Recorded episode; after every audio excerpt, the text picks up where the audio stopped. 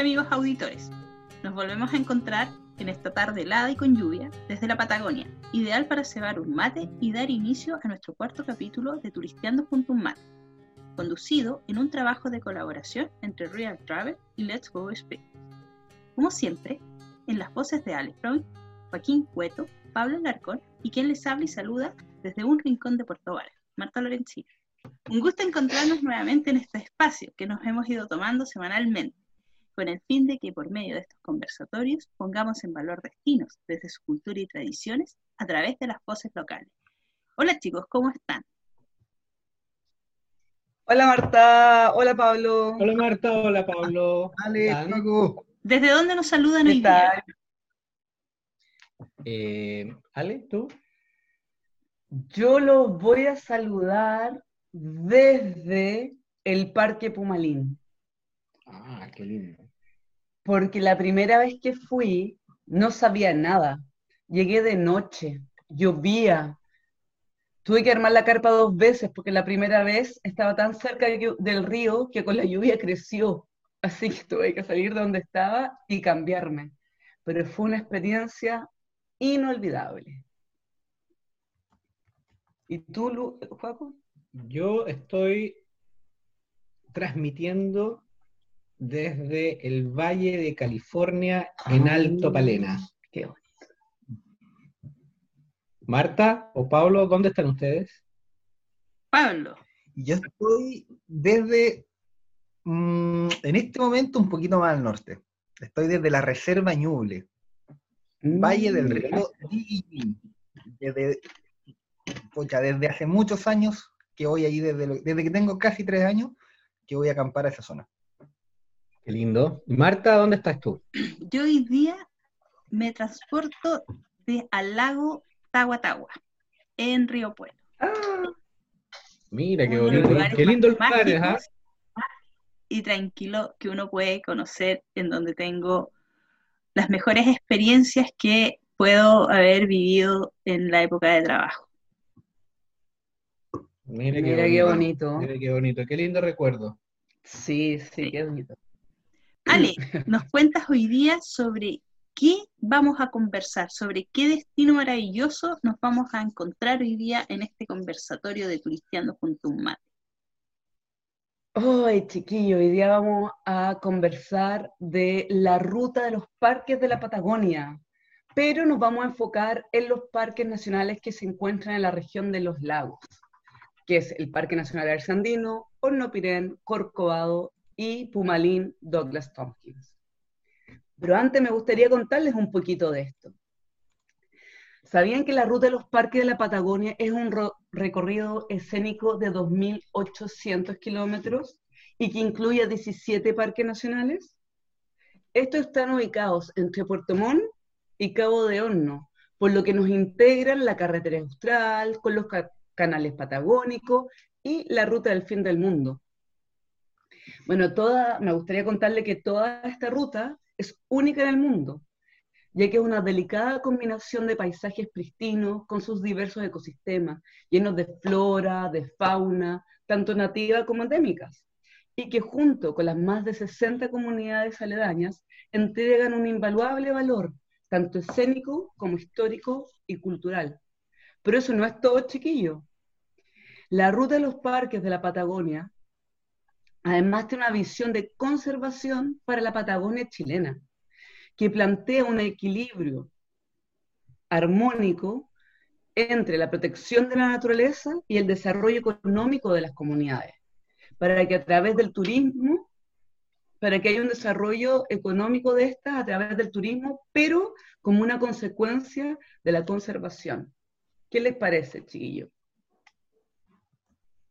Súper, súper Ale. Mira, respecto a la conservación, les cuento que en marzo del 2017 se firmó un acuerdo sin precedentes con el Estado chileno. Eh, Tompkins Conservation donó 408.000 hectáreas para la creación de cinco nuevos parques nacionales. Pumalín Douglas Tompkins, Melimoyu, Cerro Castillo, Patagonia y Cahuéscar. Y la expansión de otros tres que ya existían, como el Hornopirén, Corcovado y La Magdalena. Para llevar a cabo eh, todo esto, el Estado de Chile incorporó grandes cifras respecto a los terrenos. Eh, incorporaron 995 mil hectáreas de tierras fiscales, además de reclasificar 2,2 millones de hectáreas de reservas a parques nacionales. Estos nuevos Wow. parques nacionales, sumados a los que ya existen, dan origen a lo que, de lo que vamos a hablar hoy día, que es la ruta de los parques de la Patagonia. 11,5 millones de hectáreas protegidas en 17 parques nacionales, equivalentes casi a tres veces el tamaño de Suiza y más del doble de Costa Rica. Re- realmente un lujo para, para nosotros como, como país poder tener este, este- este- esta cantidad de tierra destinada a la conservación. Cantan lo- los datos. ¿Por qué no nos dais los brutos, Juaco? El, el- hombre de las estadísticas. Sí, eh, perdón, en, en resumen, eh, la ruta de los parques significa que en un 91% este territorio eh, está protegido bajo la categoría de parques nacionales en Chile. O sea, de todo este territorio de, Patagonia, este 91% se encuentra ya protegido. Son 2.800 kilómetros, que es un, eh, eh, eh, de extensión, lo que equivale a un, tercio de nuestro territorio nacional. Ya lo mencionaron, son 17 parques nacionales donde se protegen 11 y media millones de hectáreas. Territorialmente abarca la región de los lagos, región de Aysén y región de Magallanes. Eh, involucra a 60 comunidades. Hace un recorrido de 1.765 kilómetros terrestres y 940 kilómetros marítimos, donde podemos encontrar más de 140 especies de aves, eh, 46 especies de mamíferos eh, marinos y terrestres, 24 ecosistem- ecosistemas conservados y 7 tipos de bosques nativos. Eh, desconozco o alguien por ahí me podrá decir si es que hay algún otro lugar en el mundo que, que- que tenga estas cifras eh, con respecto a la conservación o ir creando territorios protegidos como eh, se está dando aquí en, en la Patagonia chilena. Marta, no, No, sé qué, qué No lo sé, Mira, no sé si existen otros lugares, pero sí tengo entendido que el territorio que se está protegiendo ahora eh, y los trabajos que se hacen es el más grande en extensión territorial y en conservación de, ecosistemas. Quizás por ahí puede haber algún algo similar de conservación o de ecosistema y sobre todo con el tema de la, flora, fauna, las especies de hábito, quizás en, en África, por los parques nacionales, pero no sé si abarca, ponte tú, la, la cantidad de millones de hectáreas que está abarcando esta ruta de los parques de la Patagonia. Perfecto. le tendremos que preguntar a nuestros invitados que nos cuenten un poco más, ¿ah? quizás. Sí, Claro. de todas maneras. Bueno, hoy día, para nuestro conversatorio, este, este conversatorio de la Patagonia de nuestro programa Turisteando junto a un mate, vamos a tener a dos in- excelentes invitados que ya se van a incorporar, pero les voy a contar, chiquillos, que, eh, que esta, este, este, esta ruta de los parques de la Patagonia, para realizar un mejor trabajo de planificación, desarrollo para la conservación y, todo, eh, desde la parte estatal, desde el gobierno, como Pablo bien contaba, esto fue traspasado al- en el año 2017 al Estado, estos parques, y se transformaron más para la protección. Lanzan un programa de territorio integrado que se trabaja por cada región que, digamos que, se, abarca eh, eh, la ruta de los parques de la Patagonia. Y es así como en enero de este año nace un PTI, un programa de territorio integrado, de la ruta de los parques en la región de los lagos, que tiene como principal objetivo poner en valor esta ruta en esta región, como destino eh, turístico de naturaleza reconocido a nivel nacional e internacional, con una gestión sustentable y articulada en comunidades, generando desarrollo territorial basado en la conservación y en la valorización del patrimonio cultural y natural. Wow, em, interesante, increíble. Eh, bueno, entonces, eh, como lo mencionaba anteriormente, este programa ah, está apoyado por Corfo, donde eh, se trabaja en el desarrollo de actividades y la articulación en torno a, las comunidades aledañas a estos cuatro parques nacionales aquí en la región de los lagos. volvemos a repetir, Parque Nacional Alersandino, Parque Nacional Hornopirén, Parque Nacional eh, Douglas Tompkins y Parque Nacional Corcovado. Eh, bueno, yo creo que es el momento para darle la bienvenida a, nuestros invitados. en el día de hoy está Francisca Elwin, ecóloga, paisajista y gestora de este programa, y junto a ella Tomás Vivanco, quien eh, ha venido potenciando el desarrollo sostenible del turismo en el territorio ya denominado más concentrado como Patagonia Verde. Él nos saluda desde Futalefú y es un ejecutivo ya de bastante experiencia en el territorio del PTI. Eh, buenos días, Francisca. Buenos días, eh, Tomás. ¿Cómo están ustedes? Bienvenidos. Hola, Francisca. Hola, Fran. ¿Cómo estás? Hola, ¿cómo están? Bien, ¿y Oye, entraste, Justo, entraste justo en la presentación, Fran.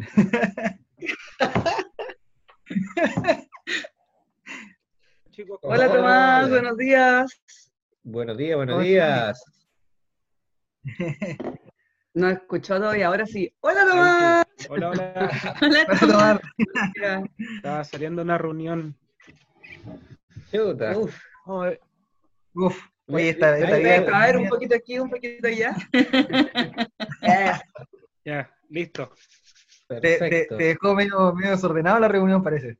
Sí. viento. Mucho viento acá. ¿Cómo está Futa? Ahora está nublado parcial. Ayer anoche harto viento.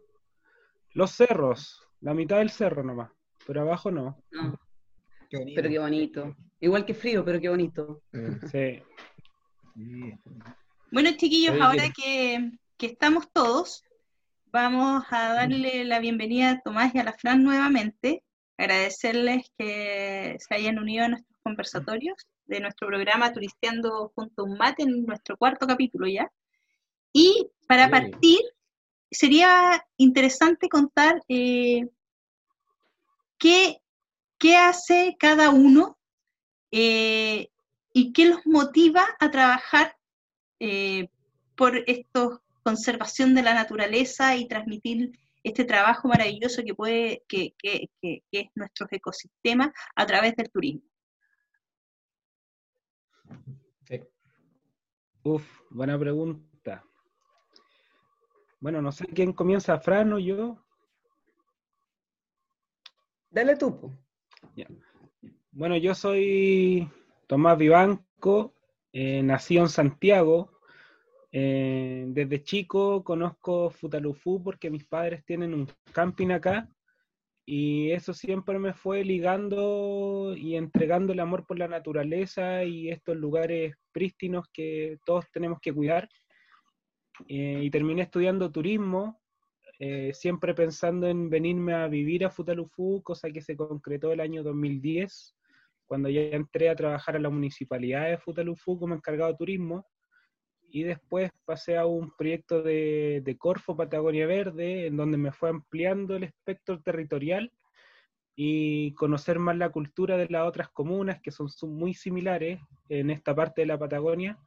Y, ahora ya estoy en el PTI de la Ruta de los Parques y me motiva el mantener y potenciar el turismo sostenible eh, a través de la conservación, manteniendo el patrimonio natural y cultural y, que eso lo vayan también sintiendo los empresarios y las comunidades locales. Ese es como un poco el, espectro de, de qué me motiva y, y quién soy también. Perfecto. Genial. Excelente. Perdimos a la Fran. no, sí, sí. Estoy, es que ando dando vueltas por mi casa, eh, viendo dónde tengo mejor señal. Eh, Oye, Fran, tú eres ecóloga, ¿cierto? Ay, yo me llamo Fran. Sí, o sea, soy ecóloga paisajista. Ya. Ese es mi, mi título y arquitecta del paisaje. Y tengo un magíster en planificación territorial y gestión ambiental. Te pregunto cómo llegaste a esta, a esta zona, ¿Cómo, cómo fue esa decisión o qué te motivó a, venirte para el sur. Mira, Eh, así como decía Tomás, yo soy totalmente admiradora de la naturaleza desde chica, eso me lo transmitió mi, mis abuelos, mi papá, y siempre, además mi familia tiene, tiene una casa eh, acá en, en, en Cascada, eh, por ahí cerca, entonces siempre he venido toda mi vida al sur y mi sueño era vivir acá, porque estoy totalmente enamorada de, de los bosques, de la naturaleza. Eso también es lo que me, me llevó a estudiar ecología y paisajismo. Em, siempre he trabajado con, con, las plantitas, así que, eh, y, y, seres vivos, así que me, es lo que más me gusta hacer. Y después tuve la posibilidad de estudiar este magíster en planificación territorial y gestión ambiental, y ahí es donde amplié un poco mi mirada de, de, de paisaje, y ahí eh, volví y entré a trabajar Senatur al área como de, de, planificación y territorio. Y ahí es cuando me empecé como a ligar con, con el turismo desde la planificación. Y, y desde ese trabajo empecé a trabajar en todo lo que tenía que ver con el desarrollo de las áreas silvestres protegidas. Eh, entonces ya, ya llevo 6, 7 años dedicada a eso y me fascina. O sea, mi motivación es totalmente la naturaleza, la conservación, el desarrollo de las comunidades locales también. Eh, y que podamos seguir manteniendo y mejorando, ojalá, por mucho tiempo más lo, lo que tenemos, que es un privilegio. Sí, absolutamente de acuerdo contigo, Francisca. Nosotros vivimos en un paraíso, así lo veo yo. Y o lo cuidamos, o si no. Sí. Sí. sí to totalmente eh, de acuerdo. O sea, somos unos privilegiados que tenemos. Eh, nada, de partida tenemos agua acá. llueve, o sea, yo todos los días me despierto y llueve y ya, ya con eso soy feliz respiramos aire puro, eh, vemos las montañas, vemos animalitos todo el día, pájaros, eh, de verdad que es como una bendición. Absolutamente. Oye, y eso, eso igual cambia un poco también, yo creo que el estar un poquito más conectado también cambia la relación que uno tiene con, con lo natural, o sea, en cuanto a dar valor, que es algo que también hemos conversado con los chicos de que finalmente la gente que está en los territorios la que más puede conservar porque es la que mejor relación tiene con el territorio. O sea, nadie le va a ir a enseñar cómo relacionarse porque se han relacionado toda la vida. Entonces, eso, sentirlo igual es algo, es algo súper importante porque creemos también como parte de estos conservatorios que conversatorios, perdón, que, que, que, es algo que hay que tocar como tema y, y, y, y, profundizarlo. Sí, y además que hay que decir, yo creo que el que Tomás es mucho más privilegiado que nosotros, porque Tomás, como vive en Futalenfu, no, tiene mucho mejor ecosistema y todavía es, es, montaña, es un pueblito maravilloso. A mí me encanta Futalenfu y he tenido la oportunidad de estar tres veces ahí por trabajo. Y es chiquitito, es antiguo, es, es como una pequeña villa, villa, pero es maravilloso. Entonces, tú ves, está rodeado de cerro, eh, no sé, me acuerdo, el año pasado fue la última vez que fui a Futa y había una farmacia, y había que ir a una farmacia, no estaba en una farmacia, pero la farmacia es una casa antigua, tiene, es otro switch, no es como las ciudades quizás que Puerto Vara sí. nosotros encontramos maravilloso, pero Tomás, eres privilegiado ahí. Sí, acá hay también hay contra, por tema de, se puede llamar la salud o, o, que uno no puede seguir estudiando presencialmente en algunos lugares, pero sin duda tiene muchos pros el estar en este lugar, como tú decías, eh, un pueblo pequeño, lleno de naturaleza, a cuatro cuadras de la plaza está la Laguna Espejo, en donde sí. uno se puede ir caminando y disfrutar de, de esa maravilla y también los sectores rurales, la cultura la gente, también eh, lo que se hablaba de la, de la, conservación y cómo nosotros tenemos que ir trabajando en eso también para ir entregándoselo a las nuevas generaciones para que lo vayan cuidando. Eh, también cómo han vivido los colonos en esta zona, cómo fue la vida cuando ellos llegaron. Eso también hay que ir traspasándoselo a sus abuelos para que vayan tomándole el valor al lugar en donde están.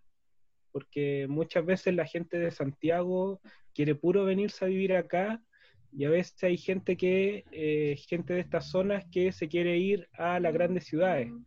Entonces, también es por falta de oportunidades de trabajo, ellos estudian y se tienen que quedar en las ciudades grandes, no pueden volver a su tierra a trabajar, a, progresar. Entonces, eso también eh, tenemos que ir todos trabajando por eso para que se les den la oportunidad a los jóvenes y puedan volver a su tierra. Muchos eh, salen a estudiar a los 17 años, antes no había enseñanza media, hace 8 años, entonces a los, a los, en octavo básico ya tenían que irse a Puerto Montt, entonces separarse de su familia, eh, se pierde ese arraigo con su tierra. Aunque la terminan extrañando más y más cuando vuelven, la disfrutan el doble. Exacto. Hay mucho que hay mucho que contar de esta zona, porque es muy especial. Ahora. Yo tengo, una. Ah, no, dale, Joaquín. Sí, tenía una, consulta para, ambos. Está más que claro que, mm, bueno, eh, la situación actual la, pandemia nos ha, nos ha puesto en una encrucijada y que hemos estado eh, visibilizando, viendo que, va a haber un post pandemia, va a haber una situación nueva. Eh, el, tema va, ¿cómo, ¿cómo sienten ustedes? Porque apelando o, pensando de que, todas las condiciones que tenemos, territoriales, culturales, eh, de, paisaje, de naturaleza, eh, tenemos tremendas ventajas, pero ¿cómo van a, visurando ustedes que, esta, esta, nueva, esta nueva situación post-pandemia puede ser beneficiosa dentro del, del, territorio? Pienso por ahí que hay una especie de em, de, que toda la gente está como muy expectante a poder volver a salir y escoger estos destinos, principalmente por, por el hecho de cómo, son, su naturaleza, la cultura, son, son destinos alternativos a lo, ya tradicional, eh, pero ¿cómo sienten ustedes que está eh, la gente local lo está tomando dentro del territorio eh, para, esta, esta nueva situación? ¿Ustedes creen que vamos por un buen camino? ¿Se están, ¿Tienen ganas? ¿Se están haciendo las acciones correctas? Eh, mira, yo, yo dividiría la respuesta en, dos partes. Uno, yo creo que claramente mm, esto que, está pasando con el coronavirus va a marcar un cambio grande en, en muchos sentidos. O sea, yo creo que eh, coronavirus y crisis social sumados. Em, yo creo que con estas dos, con, estas dos cosas, yo no creo que, no haya nadie que no se haya, haya por lo menos cuestionado algunas cosas em, de, cómo estamos haciendo las cosas. Y, también yo creo que toda la gente ha, ha hecho una reflexión de cómo cosas que antes eran normales ya no se pueden dar. Y, lo importante que en nuestras vidas, desde abrazarnos, desde ver a las personas que uno quiere, de, no sentirte encerrado, de la, sensación de, libertad, mm, de, poder estar en contacto con la naturaleza. O sea, cosas que, yo creo que, bueno, ya ir viviendo en, en ciudades uno cada vez se va desconectando más de eso, pero yo creo que ahora van a volver a, cobrar eh, mucho más eh, sentido todavía, porque yo, creo que la mayoría de las personas que ha, estado en cuarentena es lo que más echa de menos. Entonces, claramente va a haber una necesidad y ganas de conectarte con esas cosas que ahora eh, ya no es tan obvio, o sea, que lo dábamos por sentado y que no quizás no lo valorábamos tanto. Eso por un lado. Eh, entonces eso mismo yo creo que representa una, oportunidad súper grande para, el territorio de, mostrar, em, o sea, imagínate a alguien que viene, que caminar en la calle y te topáis con cientos de personas a tener la posibilidad de estar en un lugar conectado con la naturaleza sin toparte con nadie, por lo menos por un buen rato. Eh, claramente eso te, devuelve la paz, te, llena de, como de energía eh, el, alma, encuentro. Entonces yo creo que es una tremenda oportunidad y, yo también creo que la gente del territorio, bueno, hay, hay algunos lugares donde por supuesto la gente está asustada también. Em, yo, creo que, bueno, esto del coronavirus, em, al final, no justo no, igual va llegando a, a todas partes y así ha, empezado a pasar. O sea, eh, al principio estaba más en Santiago, ahora se ha empezado a mover más y algo que, va a llegar. Y, es lógico que la gente también tenga, em, tenga susto de eso.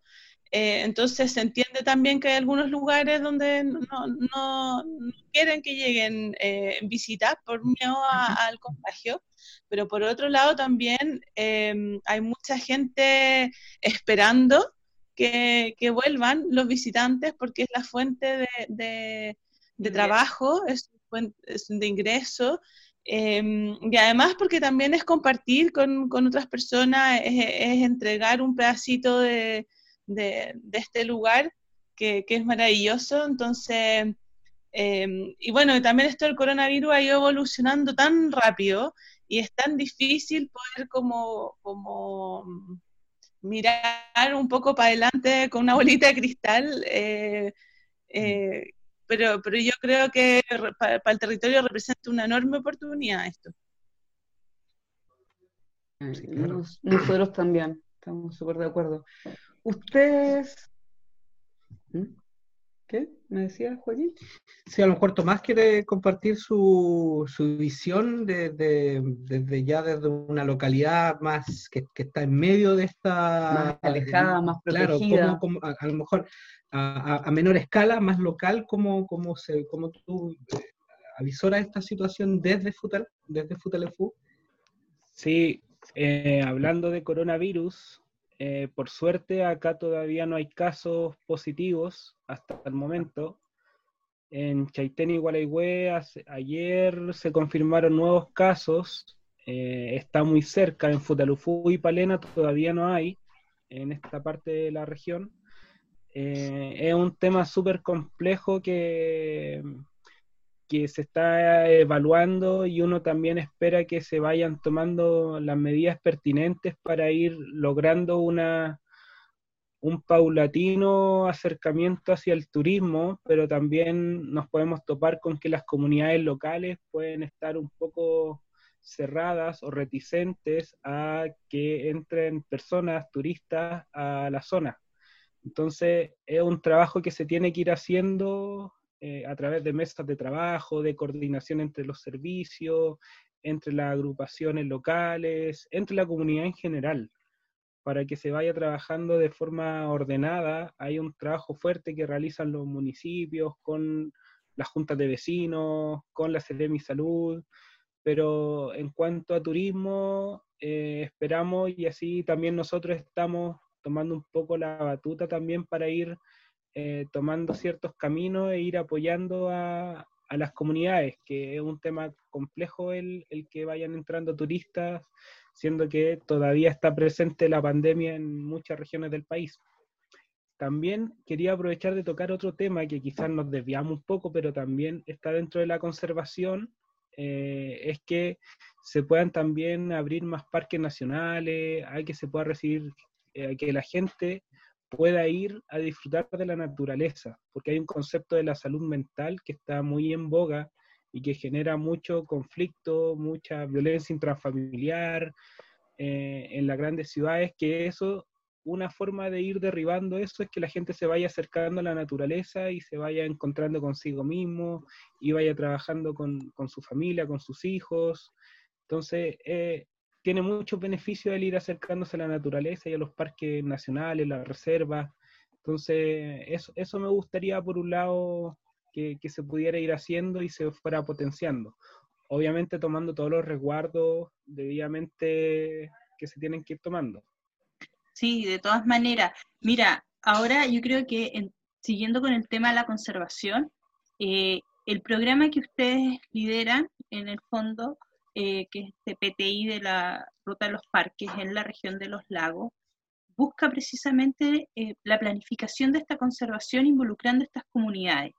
Entonces, yo creo que la importancia de todos estos ecosistemas, de la forma logística, de cómo lo han ido ordenando, sería interesante que nos cuenten desde ese punto qué trabajo y cómo lo están abordando desde el CPTI esta conservación, este, cómo involucran a las comunidades, cómo las cómo, qué planes, cuáles son sus objetivos para ir em, integrando a las comunidades. Y por otro lado, el tema que tú conversas de que, claro, se vayan abriendo parques, los que se puedan ir abriendo, pero también con manejo post-COVID, porque yo me imagino que eso también hay un trabajo de por medio, ¿no?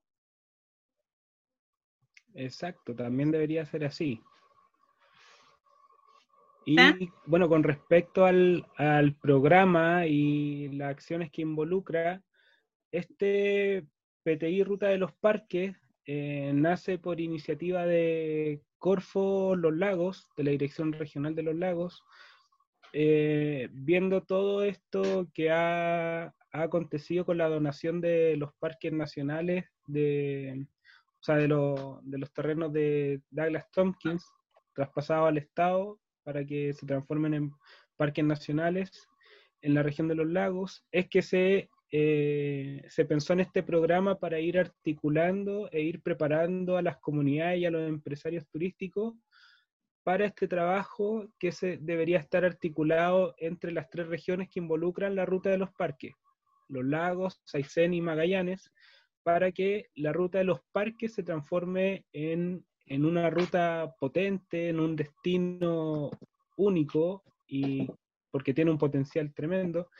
Entonces, la idea es empezar a trabajar en las comunas aledañas a los parques nacionales que existen en la región de los lagos que de norte a sur está el Parque Alerce Andino, está el Parque Nacional Hornopirén, Parque Pumalín y el Parque Corcovado. Y eh, integrando como la ruta eh, de acceso como comunidades aledañas, integran la comuna de Puerto Montt, desde Puerto Montt a Caleta la Arena, las zonas de Correntoso, Lago Chapo y todas las comunidades que ahí lo habitan, la Cochamó, Gualaihue, Chaitén, Futalufú y Palena como una gran ruta en donde el turista puede ir accediendo a estos parques nacionales y las comunidades están aledañas a ellos. Entonces, hay un trabajo de articulación también porque muchas instituciones, servicios públicos, servicios privados, eh, van generando muchas acciones durante todo el año y faltaba esa articulación que, que vaya unando y no se vayan duplicando esfuerzos algunas veces de algunas instituciones, entonces, ir ordenando un poco las acciones que se van desarrollando, ya sea del Estado o de partes privadas. Entonces, eso es como un gran hito del PTI. Y el otro hito es eh, ir trabajando con los empresarios turísticos y las comunidades locales a través de distintas actividades y acciones. Y este año, eh, por ejemplo, se fueron eh, desarrollando acciones de, de registrar empresas en Cernatur, que ya comenzó, se va a realizar un coaching que va a trabajar con, la, con las empresas de, de, la zona. Y en total son nueve actividades que, tenemos que desarrollar durante este primer año. La idea de este, de este programa es que dure tres años y ahí eh, ya estamos trabajando en la postulación para el año 2, que Corfo tiene que hacerlo a, nivel nacional en una postulación interna de Corfo. Entonces se están buscando recursos de distintas instituciones para que ya el próximo año pueda continuar y se pueda seguir potenciando y trabajando con las empresas. Perfecto. Mira, ahí complementando con lo que, lo que dice Tomás, em, que claramente este primer año del programa el, fuerte es trabajar en la articulación, eh, no solo en, desde, desde el sentido que hay fundaciones y servicios públicos trabajando en el territorio, sino que la gente del mismo territorio se conozca.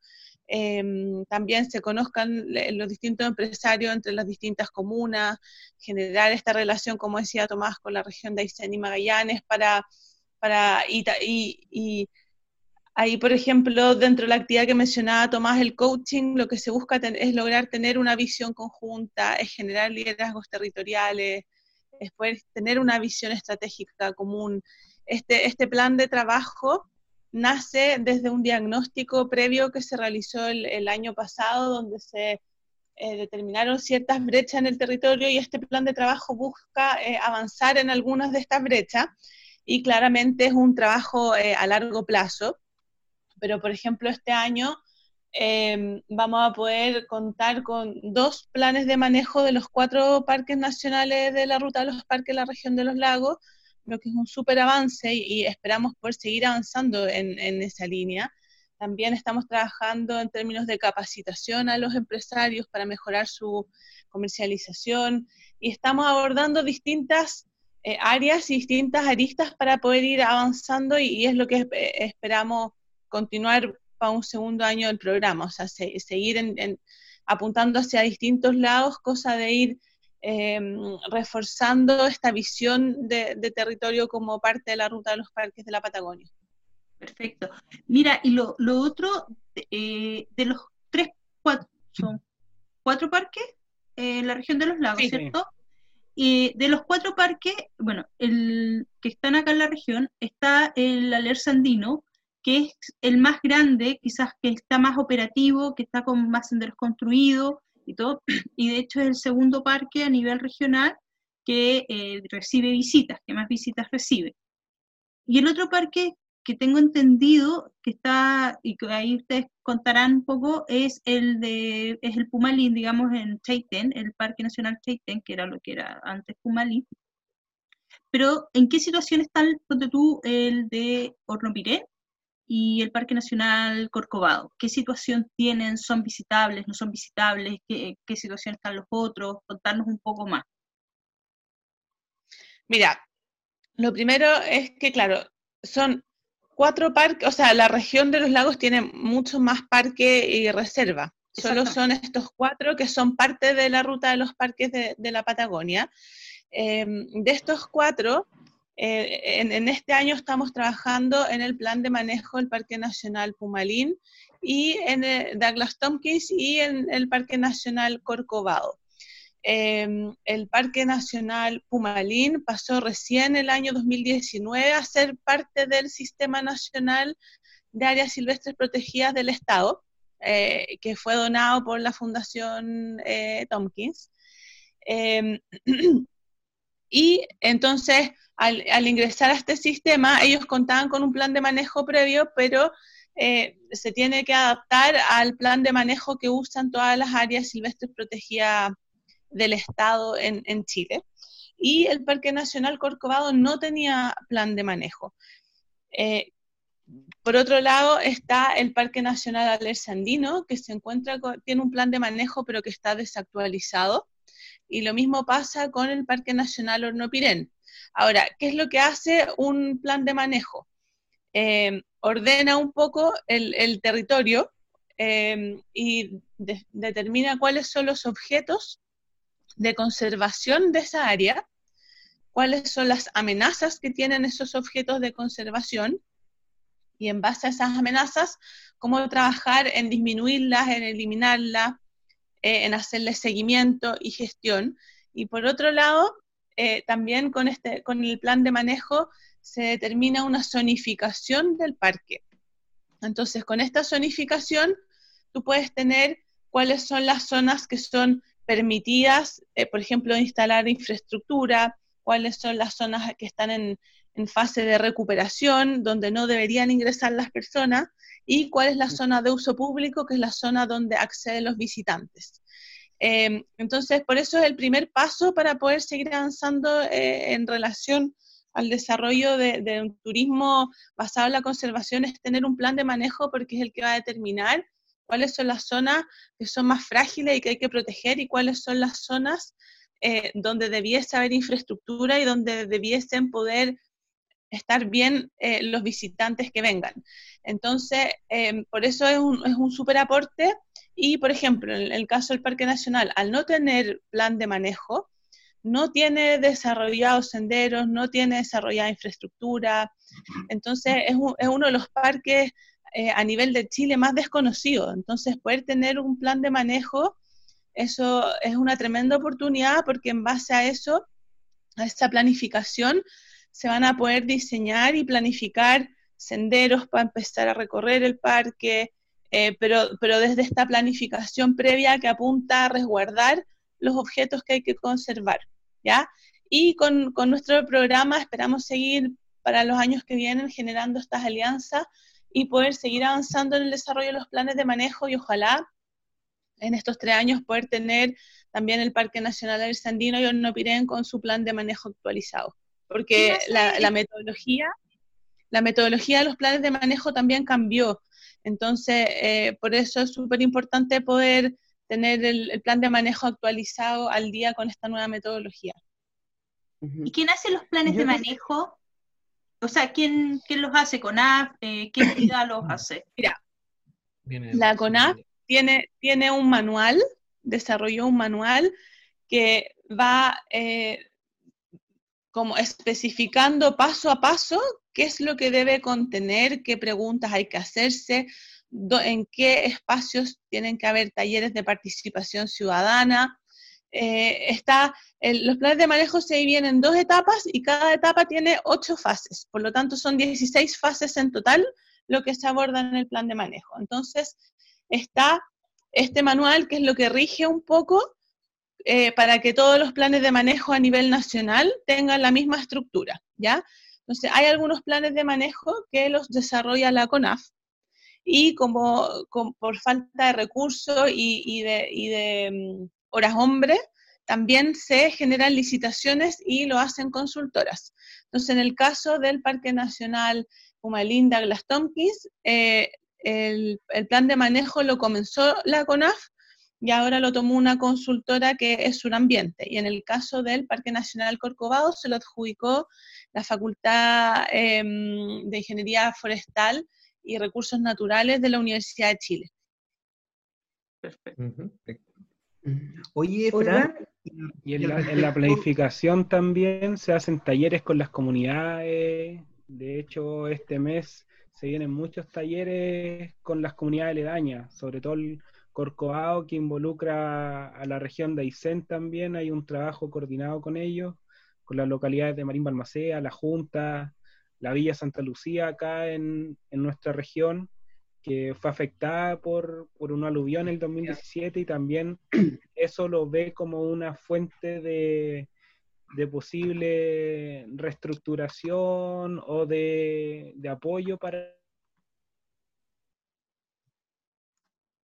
algún momento un sendero en esa zona para que tenga algún, algún beneficio estar cerca de un parque, lo tienen al lado. Oye, yo te iba a preguntar eso, yo le quería preguntar eso a los chicos, eso, ¿cómo se linkea esto, estos planes eh, de manejo para los parques nacionales con las comunidades? ¿Cómo, cómo ha sido el link dentro del programa o, cómo es la metodología que, se utiliza eh, para poder establecer esta, esta relación? Mira, el, rol en el desarrollo de los planes de manejo el rol que cumplen las comunidades locales es fundamental porque sin, eh, por eso se construye en conjunto y se construye a través de talleres donde los participantes pueden eh, em, ir determinando cuáles son los objetos de conservación, dónde están las problemáticas del parque y así una serie, en, todas las etapas se, se requiere Em, participación de las comunidades y de los grupos de interés, o sea, son las comunidades, son los vecinos, son los operadores turísticos, eh, en, algunos casos salmoneras incluso, todos los servicios públicos. Se invita a todo este grupo de personas a ir avanzando en estos talleres y es fundamental porque sin eh, la validación de, este trabajo con las comunidades y los grupos de interés, el plan de manejo no, tiene sentido, porque si es que no hay un apoyo y si no hay una validación por parte de ellos, no, no, no, no va a ser sentido para las mismas personas que viven en el territorio, por lo tanto deja de tener validez este plan. Entonces el rol que cumplen las comunidades eh, es fundamental en el desarrollo de los planes de manejo. Yo mm, les tengo una, una pregunta. Bueno, he tenido el placer de ir a Futa y me encanta la zona. Y la primera impresión que vi un camión de basura y yo dije, oh no, no tienen vertedero, esto van a tirarla al río. ¿Por qué ocurre? Pero luego vi, porque se, se, corrió el camión y decía que era una planta de reciclaje, que realmente es un vertedero, pero no realmente. Y empecé a indagar y preguntar a la gente y supe que en Futaleufú realmente reciclan y tienen un manejo de la basura. Para mí el turismo lo veo como una gran oportunidad para las comunidades, realmente. Pero siempre me ha asustado, más que asustado, me ha molestado el tema de la basura, de, los plásticos, de los reciclajes, de cómo se funciona.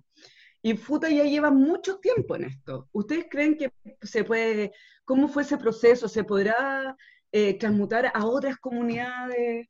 ¿Ah, ¿Se podrá replicar? Eh, ¿Es algo factible? Cuéntanos. De hecho, la municipalidad de Futalufú, en la administración anterior, fue que se trabajó ese proyecto con la Subdere, donde había una profesional contratada que, gestó todo ese proyecto y fue un, un, plan piloto que funcionó perfecto acá en Futalufú, el primer centro de tratamiento de residuos sólidos del país. Eh, está acá en Futalufú eh, y la gente, todos en sus casas tienen tres tachos y en esos tachos separan lo descartable, lo reciclable y lo... Ay, no, recuerdo el otro concepto, compostable, pero... Compostable debe ser, ¿no? Sí, es, y eso se trabajan, se trabajan eh, y se genera el, el compost y después ese compost se le entrega a las personas del Prodesal, a la gente del campo para que pueda potenciar su, huerta y la gente del pueblo también. Entonces, y todo lo que se, recicla se saca de, de Futalufú para, eh, para lograr realmente esa separación de, los residuos. Entonces, eh, me encanta ese proyecto a mí porque yo cuando estuve en el municipio apoyábamos todas las acciones que se iban realizando, hacíamos la Semana Patagónica del Reciclaje, en donde incentivábamos a los niños todo este concepto de, reciclaje y de también eh, tenemos que potenciar eh, el reducir el consumo también, porque no siempre el reciclaje es bueno, porque eso va generando más residuos, más residuos, la idea es que vayamos tratando de comprar lo menos posible y que pueda generar un daño. Entonces, es todo un concepto que, que trabajábamos con, los niños, los jóvenes de, de Futalufú, y de reutilizar y, de reducir también, para, para que mm. no, no se genere tanto residuo, valga la redundancia. Y, dentro de los planes de la, de, la PTI se considera obviamente eh, el, enseñar, el, eh, la educación de, cómo trabajar sus residuos, porque quizás, ok, yo estoy de acuerdo que tenemos que dejar de consumir tanto, pero también la forma de consumir. Por ejemplo, yo voy y llevo mis tarros de vidrio y compro mis cosas en mi tarrito de vidrio que me lo traigo o al principio, de hecho, los intercambiábamos. Ellos me pasaban mi harina en mi tarro de vidrio, yo la uso, la lavaba, lo entrego limpio y me entregan otro. Eh, esto está contemplado dentro de los programas como que, que sea algo súper fundamental como base de, tratamiento de residuos. Mira, las comunas aledañas, Palena y Chaitén, ellos están trabajando en en sus propios proyectos de centro de tratamiento, que son similares a los de FUTA, se han traspasado la información para que ellos también lo puedan tener. Eh, directamente nuestro PTI no abarca ese punto, pero es bueno lo que señalas. Lo que sí abarca es un plan de promoción eh, que va enfocado a las comunidades locales y que eh, involucra la, conservación de los parques nacionales, ponerlo en valor y quizás dentro de ese punto podríamos agregar eso, eso que tú señalas, reforzar los conceptos de, reciclaje y de reutilización. Muy importante.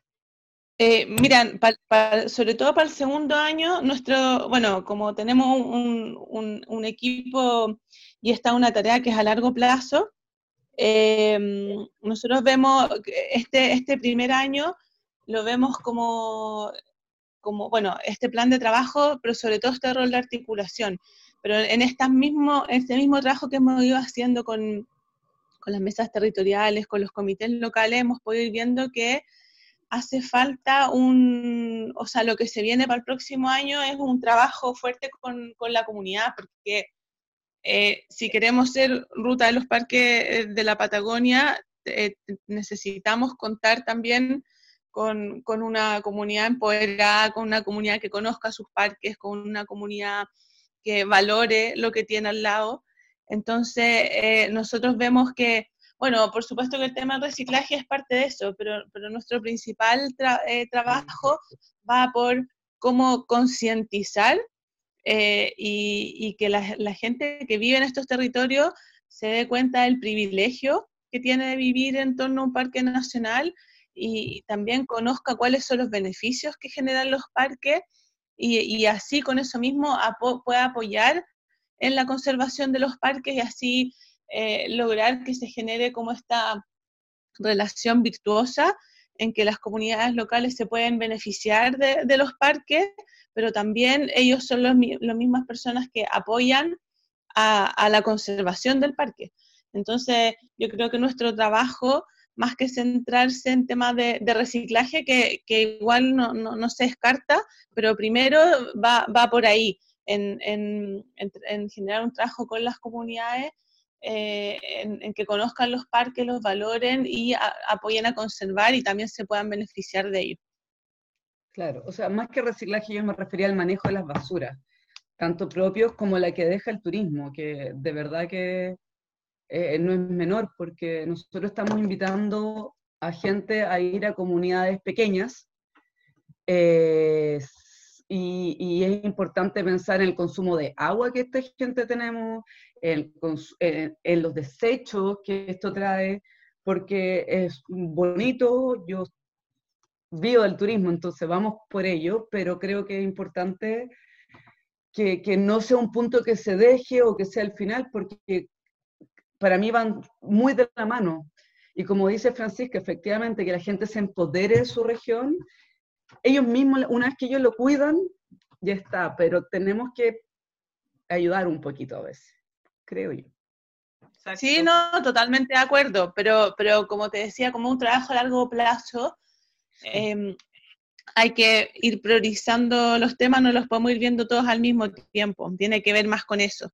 Pero claramente ese es un tema que hay que hacerse cargo. O sea, ese es un tema dentro de muchos otros. También ver temas de, capacidad de carga de los lugares. Eh, este es un súper gran tema que, claro, puede ser una oportunidad, pero si no lo manejamos bien. Em, entonces, para poder ir haciendo todas esas cosas, lo primero que uno necesita es tener un territorio articulado. Eh, eh, porque sin articulación tampoco va a funcionar generar, por ejemplo, un sistema eh, de, recolección de basura, de educación, de, revisar eh, las capacidades de carga. Entonces, bueno, todo tiene sus tiempos y sus plazos y, en el fondo la, primera prioridad de este año es, avanzar en tener un territorio articulado y de ahí para adelante la, tarea es, pero hay muchas cosas por hacer todavía. Muchísimas. Oye, oye, Fran, Mira, a, nivel, yo creo que a nivel país, esto del territorio, la conservación y bueno, y, su relación con, la conservación de algunos parques nacionales, eh, se va a aplicar como a, todo Chile, por así decirlo. O sea, eh, entonces, desde ese punto de vista, ¿cuáles han sido, ustedes creen, los puntos más críticos eh, para poder generar esta, esta nueva gestión de los territorios? Con un parque nacional eh, cercano y que vaya en la, conservación. O sea, me refiero como a nivel, a nivel país, ¿qué es lo que Chile en este momento carece, que podría ser como lo más relevante, porque ustedes han dado cuenta que ha sido a su vez lo más difícil de, lograr, con respecto a, la gestión de las comunidades en su territorio? Eh, mira, yo creo que eh, también ahí hay varios temas. Eh, lo primero, yo creo que, eh, o sea, por un lado, creo que el, Estado de Chile ha hecho un esfuerzo bien grande por aumentar las áreas silvestres protegidas eh, y, en ese sentido, bueno, generar áreas marinas protegidas. y estos últimos años se ha hecho como un gran avance en, ese tema. hay muchos ecosistemas todavía en Chile que no están representados eh, en el sistema de áreas silvestres protegidas y eso es algo en lo que hay que, en lo que, hay que seguir avanzando. Eh, y yo creo que ahí, o sea, por, por un lado creo que está eso y lo, lo, valoro un montón.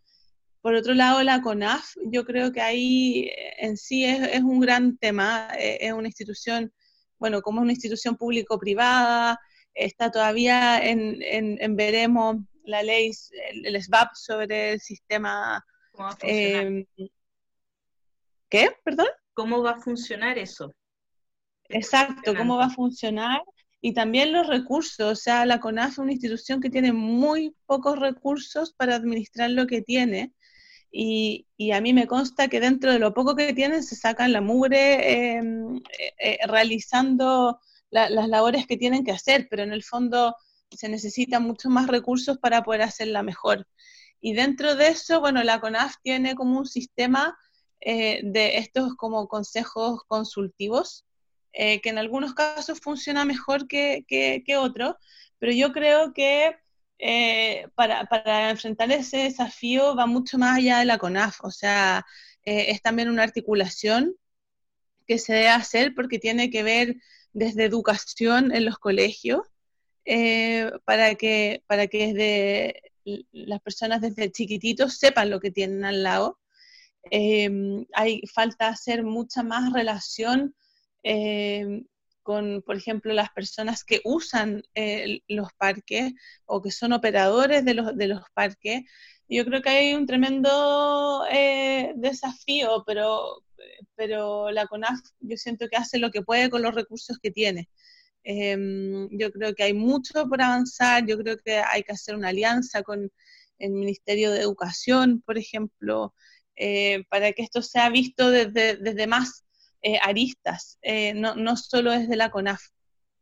Porque también, así como decía Tomás antes, por ejemplo, eh, que ahora ha empezado a aparecer harto el tema de los beneficios que generan en términos de salud mental, de salud emocional, de bienestar a las personas. Entonces también ahí yo creo que habría que, eh, el Ministerio de Salud también tendría que estar metido. O sea, yo creo que eh, las áreas silvestres protegidas son, son como unos tesoritos que, que hay que eh, incentivarlo y cuidarlo y generar alianza en todos los sentidos, porque nos generan un aporte a todas las personas que, que vivimos en el país que es, para mí es como incalculable. Entonces, eh, creo que hay muchas instituciones que deberían estar ligadas para poder avanzar y, y crear como un, un otra, otro nivel de conciencia y de relación con las comunidades locales. Exacto. Ahora, ponte tú, nosotros ninguno de los que estamos aquí eh, estamos en cuarentena, ni mucho menos, pero sí nuestro Parque Nacional de Alerce Andino sí está en cuarentena por estar en la comuna de Puerto Montt, digamos, y por ende, claramente todo este tiempo ha estado cerrado.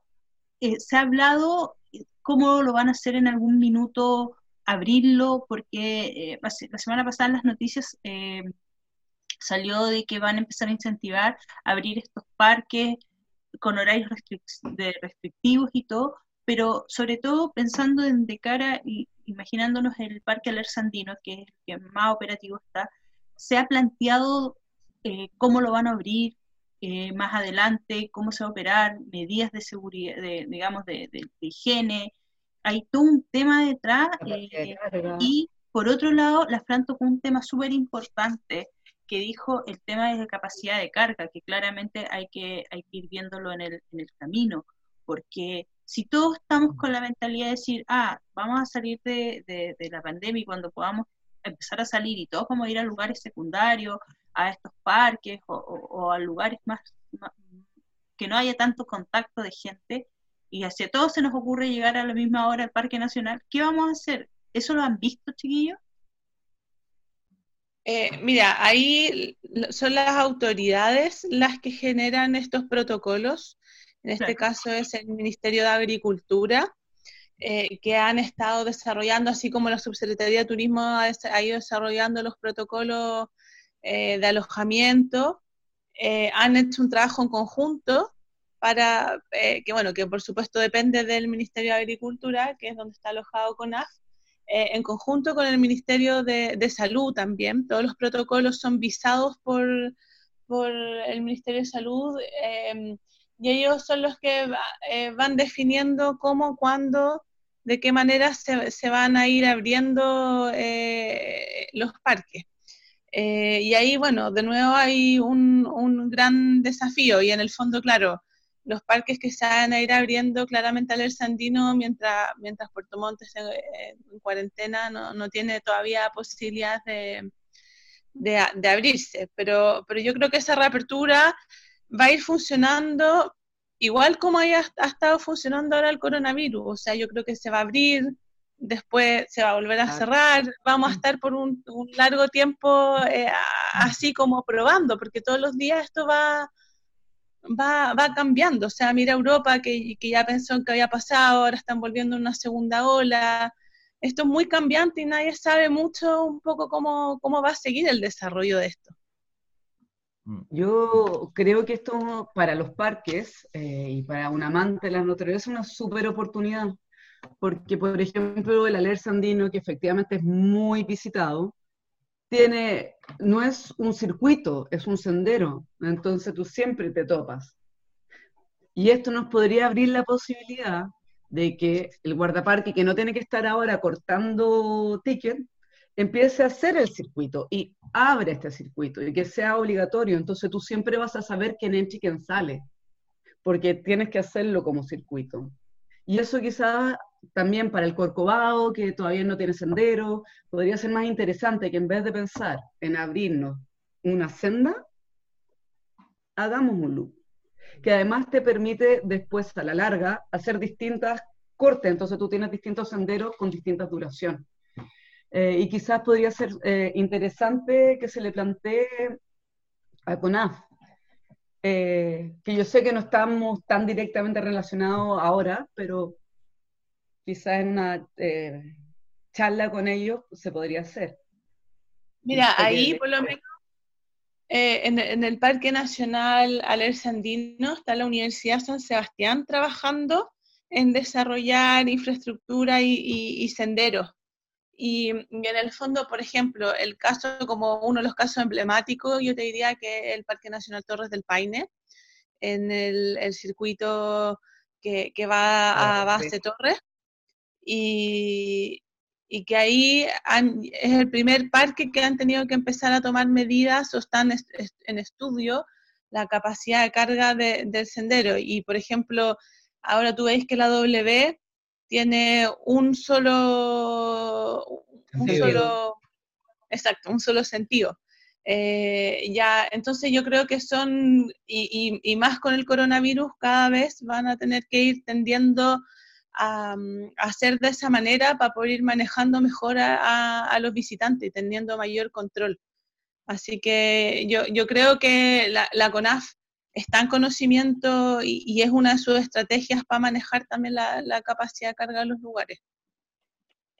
Buenísimo. O sea, así como generar circuitos, como abrir nuevos senderos, porque va, va disipando la carga de los lugares, son como distintas estrategias. Sí.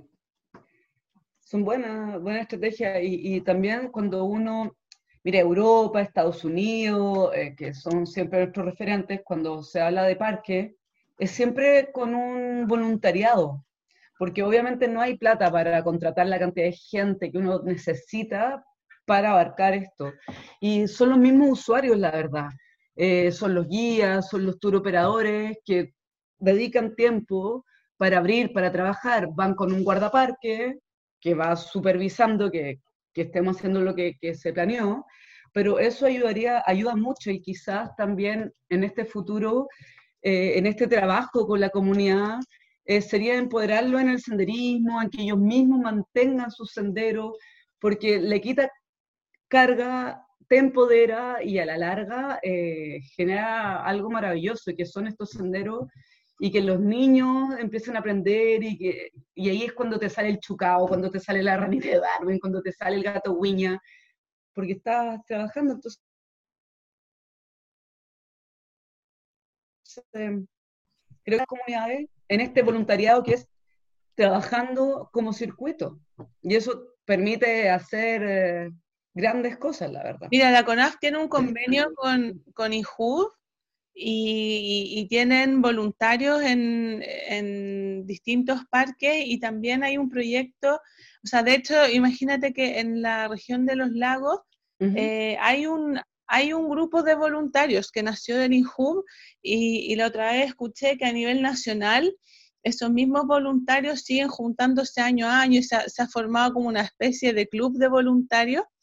Y había, hay un proyecto ahí con, con amigos de los parques en conjunto con la CONAF para poder como retomar y profesionalizar un poco más eh, eso. Ahora, eh, con tema coronavirus, yo creo que empezó a cambiar las prioridades en todos los sentidos, de todos lados, y no estoy en conocimiento si habrá parado, si, eh, si se habrá aplazado un poquitito, pero sé que existe esa, esa opción en, en, muchos países, por ejemplo, gente de la tercera edad, es voluntario, a veces los mismos visitantes ayudan con acciones de monitoreo. Hay distintas maneras de, poder eh, aportar.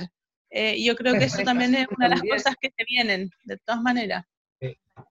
Hay, hay, una, hay, una, hay un tema que eh, lo conversamos off the record con, con los, que a mí me, me, me gustaría saber si se podrían generar las instancias como para crear eh, para, o para que las instituciones a cargo tengan, tengan conciencia de esto. Básicamente es eh, la ruta la bimodal, que pasa, utiliza lo que es el, el, Parque Nacional Douglas Tompkins. Es una ruta que, es transitada ya sea por no, no solamente por, usuarios de servicios turísticos que quieren conocer el, Parque Nacional, sino que es la única ruta terrestre. Entre Calete Gonzalo y la entrada al, Parque Nacional, llegando a Chaitén, deberán ser unos 40, 45 kilómetros, tal vez un poco más, un poco menos, pero que eh, vemos que año a año eh, hay aumento y flujo de, tránsito, de vehículos. Pero eh, ¿dónde ponemos el hincapié? ¿Dónde, ¿Cuál sería la propuesta para las autoridades para darle la prioridad, ¿es un territorio, es un área protegida o es, una, o es un cordón de, sacrificio, que podríamos decir, donde principalmente si queremos conservar, resguardar nuestro patrimonio natural, deberíamos privilegiar esto y crear normas y reglas que eh, controlen básicamente la velocidad. Eh, al menos sabemos que en, en otras áreas de carretera austral depende de cada uno, se dan todas las recomendaciones, qué sé yo, pero si estamos al menos dentro del territorio de Parque Nacional, eh, ¿contemplan por ahí alguna mesa de diálogo con el, quién, es el organismo pertinente, el MOP, eh, quién se lo propone como para eh, ya aprovechando esta instancia donde hay poco movimiento, como acción futura para crear y que, y que también nos lleve como uh, ruta de los parques a que estamos priorizando el, salvaguardando nuestro, nuestro, la, conservación. la conservación. Y yo lo conversaba con los chiquillos, eh, un ejemplo por, es el parque, el parque Nacional Iguazú en Brasil donde todos los servicios turísticos que ingresan a Parque Nacional, los vehículos de transporte, están estrictamente controlados durante el tránsito al interior del Parque, del parque Nacional. Llevan una especie de, chip que le entregan, un GPS que, el ingreso, que se le entrega al ingreso y al momento que salen del parque lo devuelven. Y ahí hay un sistema de control de velocidad y si te pasaste, bueno, tenemos que tener reglas duras, en este caso multas que a la gente le duela, en el sentido de que, pucha, estamos en un parque nacional, cuidémoslos, preservémoslos también. En temporada alta sabemos que hay gran flujo de caminantes, de ciclistas, de mochileros, en fin. Bueno, eh, ¿cómo visoran ustedes si se puede generar esta instancia como para, para ir anticipándonos y evitarnos problemas posteriores? Esta multa puede ir, de hecho, directo al parque. Al beneficio, como idea. Mira, o sea, ahí entramos en un tema eh, complejo porque, a ver, dos cosas. Eh, por el sistema de áreas silvestres que hay en Chile, por la ley, tenemos em, los parques en este minuto no tienen, por ejemplo, cualquier parque, Vicente Pérez Rosales, eh, las entradas que, que cobra a, los visitantes vuelven a arcas fiscales, no, no quedan en el territorio. Entonces, em, y, ahí se vuelve a repartir dentro de la CONAF, eh, y entonces algunas áreas que financian a las otras, pero, pero en este minuto no, funciona eso de generar em, Ah, pensé que me había quedado pegada, perdón. Em, no, funciona esto de generar instancias que queden en, como partes o ese tipo de cosas que queden en el territorio. Eso es una cosa aparte, pero en, relación a lo que te puedo comentar a eso, que tiene que ver con el PTI, ahí, mira, el, el MOP, hay, hay un programa de, Corfo que es el programa estratégico meso-regional, ruta escénica, lagos y volcanes, que aborda la región de la Araucanía, los ríos y los lagos, desde, yo diría que desde la, norte-sur hacia la cordillera, que es toda la red Interlagos, em, que ellos son la primera ruta escénica del país que por normativa se constituyeron como ruta escénica. Nosotros estamos en conversaciones ahí con el PERDAICEN para poder nosotros avanzar en, en, este tema y poder ser la segunda en el fondo. Y esa, e, esa, mm, esa declaración es una declaración del MOB. ¿Y, qué pasa con eso cuando tú tienes una ruta escénica? Como lo dice la palabra, tú vas, eh, el incentivo que te da estar ahí es poder observar la naturaleza que, que, te, que te rodea, los paisajes que te rodean.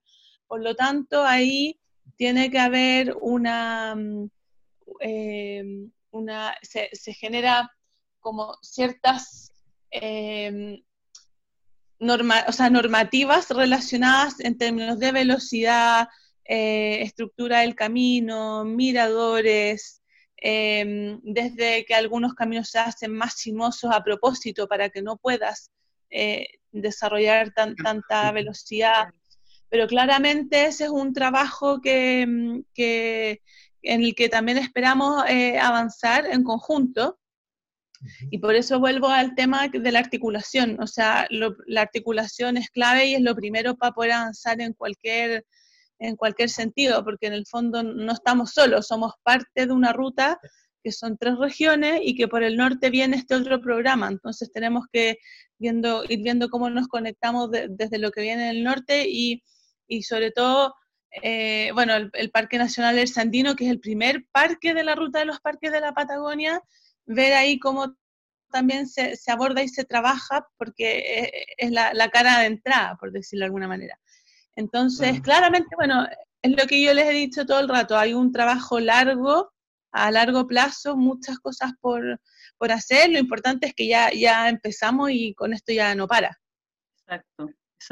Yo también quería comentar algo sobre esa ruta que tú contaste, que es de Caleta Gonzalo a Chaitén. Son 45 kilómetros, 50, normalmente se hacen en una hora y media, pero hay gente que, le gusta andar más rápido, es una ruta complicada, eh, es de ripio, en algunas partes ya está asfaltado, y ha ocurrido que en los últimos años han habido hartos atropellos de, de pudús entonces, eso también es un tema que, se debe ir trabajando. Los operadores turísticos son los más conscientes de, la velocidad y del cuidado que hay que tener en ello. Eh, muchas veces es gente eh, local que maneja un poco más rápido y también los turistas que desconocen la ruta. Eh, hay mucha desinformación de parte del mismo turista que no se informa de cuánto es la ruta, solo quiere llegar a destino, quiere llegar a Chaitén, cuando llega por la ruta bimodal y no toman los resguardos. Han habido accidentes también últimamente en donde eh, uno espera que no ocurran, pero lamentablemente ocurren y es una ruta que es muy bonita. Uno va pasando por lagos, eh, va, en medio del bosque, eh, un bosque frondoso, uno va dentro del Parque Nacional. es maravilloso. Hay unos alerces que están al lado. En la misma ruta hay un pequeño sendero que, te lleva a un alerce. Eh, entonces, hay, y hay muchos secretos ahí en esa ruta. Sí, es Sí, maravilloso. Sí, pero dejemos los secretos, si no en se secreto. Sí. Exacto. Sí, los secretos hay que guardarlos. Sí. La hora se nos pasó volando, volando, volando. Es para Muy conversar mucho, mucho. Eh, de verdad agradecerles su tiempo, eh, agradecer todo lo que nos han contado. Eh, lo más importante en, esta conversato- en este conversatorio es la concientización, es concientizar a la gente de lo importante que es la conservación, de apreciar nuestros paisajes, de apreciar la fauna, apreciar los ecosistemas, como decía Francisca al comienzo, eh, somos privilegiados de vivir en este, en este entorno, o sea, despertarse con la lluvia, los pájaros, escucharlos, tener, tomar aún más, o sea, cuatro, a cuatro cuadras de una plaza tener una laguna, son cosas que nosotros valoramos y como dice, dice Tomás y Francisca, eh, tenemos que empoderarnos, debemos empoderar también eh, a las comunidades, cada uno desde el ámbito en que nosotros trabajamos, eh, empoderar a la gente, porque finalmente son esas comunidades las que cumplen un rol súper importante a la hora de articulación. Si ellos no se logran empoderar, el trabajo de articulación que comenta Francisca, que es muy importante, es súper complejo eh, poder realizarlo con éxito finalmente. Yo, aparte de agradecerle, me gustaría que se- nos hagan una pequeña reflexión con qué se van con este conversatorio y agradecerles desde ya su tiempo y su disponibilidad para sumarse a, a nuestra iniciativa de conversatorios desde la Patagonia. Yo, No, muchas- Ah, dale, Tomás, dale, dale.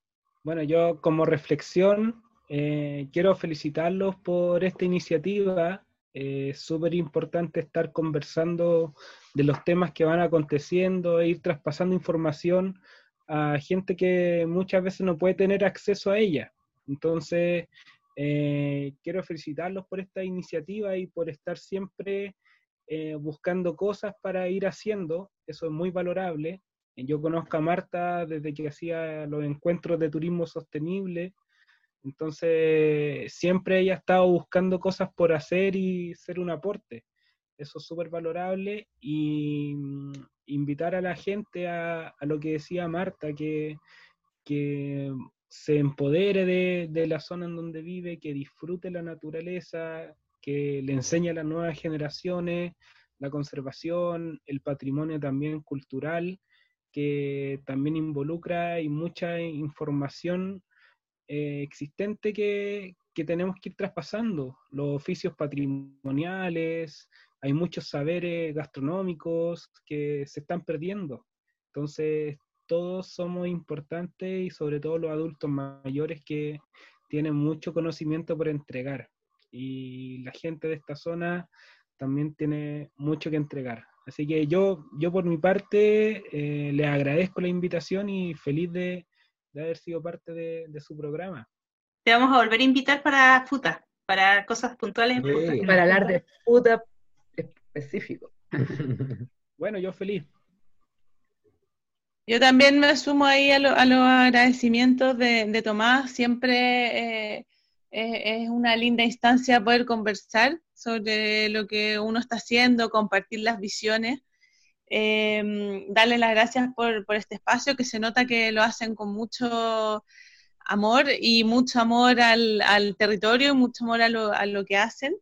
Eh, y eso siempre, siempre se agradece, porque claramente desde ahí es donde, donde aparecen los aportes. Eh, ¿Y qué reflexión me llevo?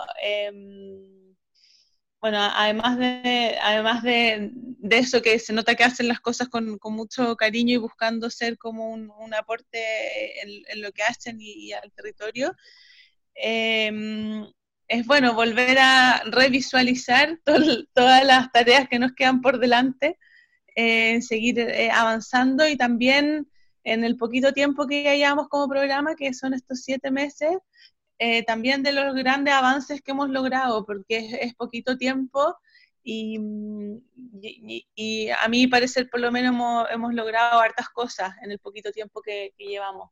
Entonces eso también no- nos deja contentos. Eh, también esta, esta conversación, este espacio, como que reafirma que vamos por la línea em, eh, correcta y que claramente el, trabajo y, esta visión se construye entre todos. Em, nosotros aquí estamos como gestionando este espacio, pero sin, sin, las personas de los territorios no, no sirve de nada. Así que eso. Muchas gracias. Excelente. Felicitaciones a ustedes. también. Tremendo trabajo que están haciendo. Sí, excelente. Ya pues chiquillos, entonces nosotros el lunes, sí, el lunes sale al aire el programa, nosotros eh, se les voy a enviar temprano el link, se distribuye esto por plataformas de mm, Spotify, Google Podcast, por YouTube y todo, así que de verdad agradecida y nada, contar, saber, saber que podemos contar con ustedes y ustedes con nosotros para trabajar en forma colaborativa, eh, siempre va a estar abierta ese espacio. Así que millón de gracias. Sí, por lo Muchas gracias. Por lado lo mismo, siempre vamos a estar eh, abiertos y felices de colaborar en, lo que podamos y generar esto, esta instancia eh, que, este espacio donde se van creando cosas nuevas. Así que felices, un millón de gracias eh, a usted y mándenos ahí los links y cosas y lo podemos compartir también con los sí, locales. De eso se trata. Sí, sí. Ahí en las redes sociales, por todos lados. Sí. Gracias de verdad por su tiempo. Muchas gracias, sí, se pasaron. Nosotros estábamos, ojalá que quieran, así que qué bueno que quisieron. Sí. Felices. Ya chiquillos, cuenten con nosotros, por favor. Sí, ahora nos despedimos totalmente. con Ah, en la Cataluña. Ya, ya. Fran, es la que la, Fran, sí, la cámara, la cámara para la foto. Sí, lo voy a prender, pero eso es. que tengo que hacer una unos clic, clic, clic. Marta, ¿grabaste el, todo lo que conversamos? Sí, lo grabé, no, te ah. preocupes. está grabando. Ahí está Francisca, bien. Sí, sí, te llega la luz. Eh. Estás como el Jin Jan. Sí, yo también. ¿Quién saca la foto? Yo saqué una. ¿La Marta? Ah, ya. Ya, pues saca una visa para mirar para adelante. Pues. Mira, a ver si quedó bien. Marta, tenés que mirar para adelante. Pues. Sí, pues saca adelante, otra. ya. Uh, Cali. Ya, Cali, ya, un, dos, tres. Ya, listo. Eh, oye, Tomás y Francisca, em, no sé si supieron, yo estaba escuchando tantos podcasts y cosas así, que hay una, mm, una, eh, una chica en la Laguna en el Parque Nacional.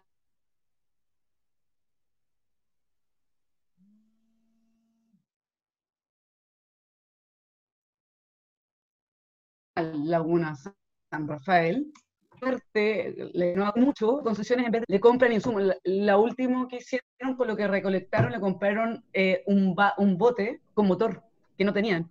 Entonces quizás por ahí podemos acercarnos a CONAF y que las cosas queden en los parques, porque es cierto, la plata que uno va pagando nunca queda acá. Eh, eso sí es una opción, eso sí se puede hacer. Y eso sí queda en el territorio. Sí, cuando Sí, cuando escuché eso fue fantástico, porque era una manera de realmente contribuir y que quedara. A ver cómo, cómo podemos... Oye, y un poquito off the record, eh, yo creo que hay muy poca gente en Chile que sabe un poco y nada del Parque Nacional Corcovado. Sabemos, nos explicó Francisca, que no existe un plan de manejo y por ende no, no hay nada ahí. Eh, eh, o sea, yo sé que todo esto es muy lento y son trabajos que, involucran muchas instituciones, pero ya se puede ver alguna lucecita al final del camino, alguna idea que sea un piloto como para que exista alguna mínima posibilidad de poder ingresar vía terrestre a, Corcovado. No sé si Tomás o Francisca sabe algo al respecto. ¿Se ve alguna luz? para que la gente pueda conocer el Parque Nacional? Em, ahí no sabría yo. Mm. O sea, que hablar, Francisca dijo que la, la Chile o sea, Chile creo que está. Sí, están haciendo. Me quedé pegada, así que no escuché. Ah, hablaba, perdón Francisca, eh, comentaba que para la gran mayoría de los chilenos es un completo y total desconocimiento el, el Parque Nacional Corcovado. Nos explicaste claramente que no existe un plan de manejo y por ende, bueno, y, nunca existió y, y por eso no, no, hay zonas donde uno pueda ni siquiera eh, eh, ingresar. ¿Se ve alguna luz en, al final del camino como algún pilotaje, algo que ya se esté haciendo como pensar en algún futuro, en algunos años más, de que, de que sí se pueda tener acceso terrestre? No, mira, eh, o sea, sí, sí hay. Eh, de partida, una vez que hay plan de manejo, también eh, se destinan guardaparques al, al, lugar. Cuando hay guardaparque y hay un control, ya hay, entiendo que el otro día la CONAF nos comentaba la Universidad San Sebastián tiene una propuesta, porque en este minuto hay un sendero, que es el sendero del ventisquero El Yelcho. Sí. Es un sendero chiquito, pero eh, es como el único sendero que hay. Pero la Universidad de San Sebastián tiene como una propuesta de unir eh, ese sendero El ventisquero El Yelcho con el lago El Yelcho, hacer como un circuito. Eh, entonces, sí, claramente eso, eso está, pero para todo se requiere recursos y lo primero es tener el plan de manejo. Sí. Bueno, Y también se está pensando en habilitar un sendero en la zona cercana a la Villa Santa Lucía. Entonces, hay, varias ideas. Hay varias mm. ideas que, se están barajando. Eh, sí. La hora se nos pasó volando, volando, volando. Es para conversar mucho, mucho. Eh, de verdad agradecerles su tiempo, eh, agradecer todo lo que nos han contado.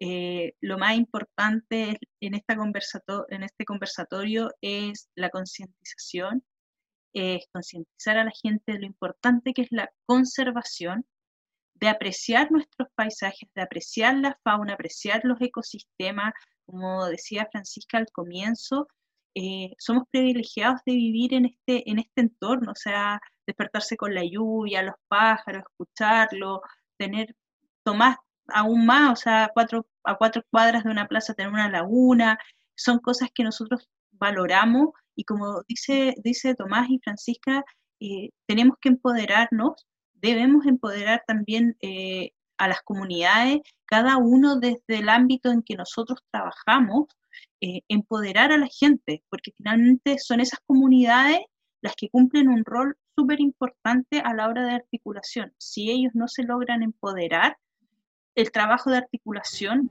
que comenta Francisca, que es muy importante, es súper complejo eh, poder realizarlo con éxito finalmente.